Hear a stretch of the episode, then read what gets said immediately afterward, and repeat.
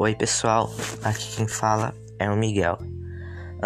os grupos que se fixaram às margens do rio Nilo logo perceberam que quase todos os anos, no período que correspondem aos meses de julho a outubro em nosso calendário, o rio transbordava, inundando suas margens, e de novembro a março voltava ao seu volume natural.